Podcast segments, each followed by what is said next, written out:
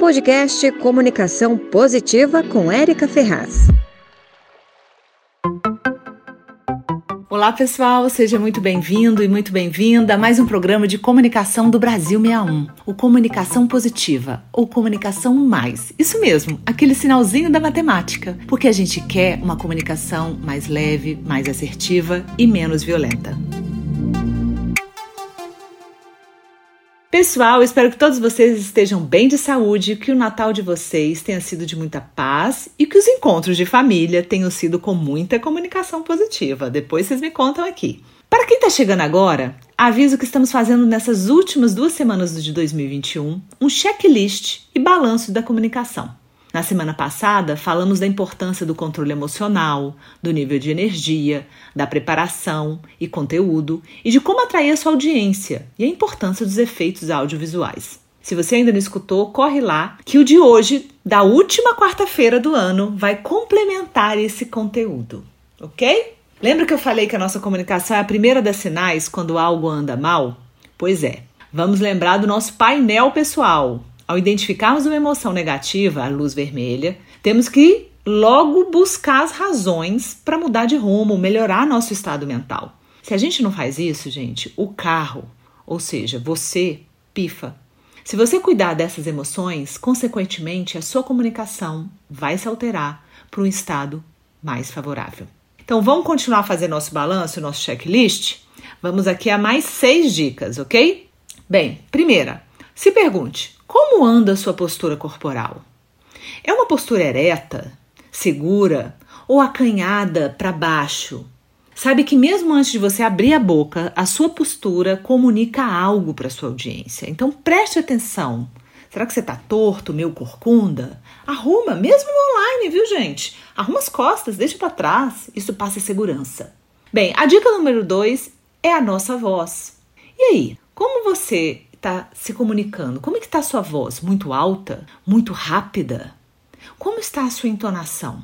A nossa voz tem um poder gigantesco e quanto mais ênfases você fizer, mais o seu interlocutor vai ser atraído por você. A dica número 3 é sobre fazer pausas estratégicas. Você sabe o que é isso? Você fez pausas ou você está acostumado a fazer pausas na sua fala? Se não, comece a fazer. Faça, por exemplo, perguntas para a audiência para que ela participe.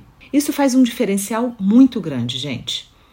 A dica número 4 é você se perguntar: e os seus gestos? Você é daqueles que não sabe o que fazer com a sua mão? Ou coloca no bolso? Ou esconde para trás do corpo? Gente, se você faz isso, já não é o ideal. O ideal é você usar suas mãos aqui mais ou menos na altura da cintura, com as palmas viradas né, para cima, em que você possa comunicar também essas mãos possam ir de um lado para o outro, fazendo assim, acompanhando a sua voz, ok? A dica número 5. E as suas expressões faciais? Você é carrancudo?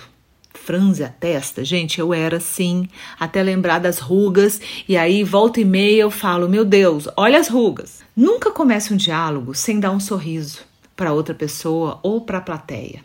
Olhe nos olhos das pessoas. Passe né, os olhos pela plateia inteira.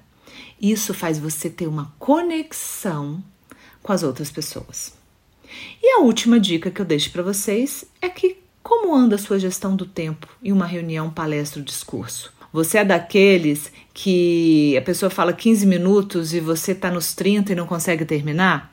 Isso é uma arte. Você sempre encaixar o que você tem que falar no tempo dado, seja 5 minutos, meia hora ou uma hora. Bem, gente, foram 12 dicas para vocês avaliarem como foi a sua comunicação em 2021 e para começar o pé direito em 2022.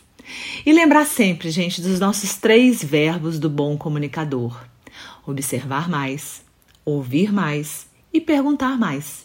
Sempre respeitando a opinião do outro, por mais diferente que seja. Vamos construir, gente, uma sociedade que tem uma comunicação positiva e com menos violência? Eu acho que é isso que todos nós queremos, né? Para que isso aconteça, precisamos começar por nós. Nos vemos no ano que vem com mais um episódio de comunicação, gente. Não se esqueça de deixar sua opinião, suas dicas são muito importantes para nós e que o ano de 2022 seja maravilhoso para todos nós. Beijos no coração, pessoal. Você ouviu o podcast Comunicação Positiva.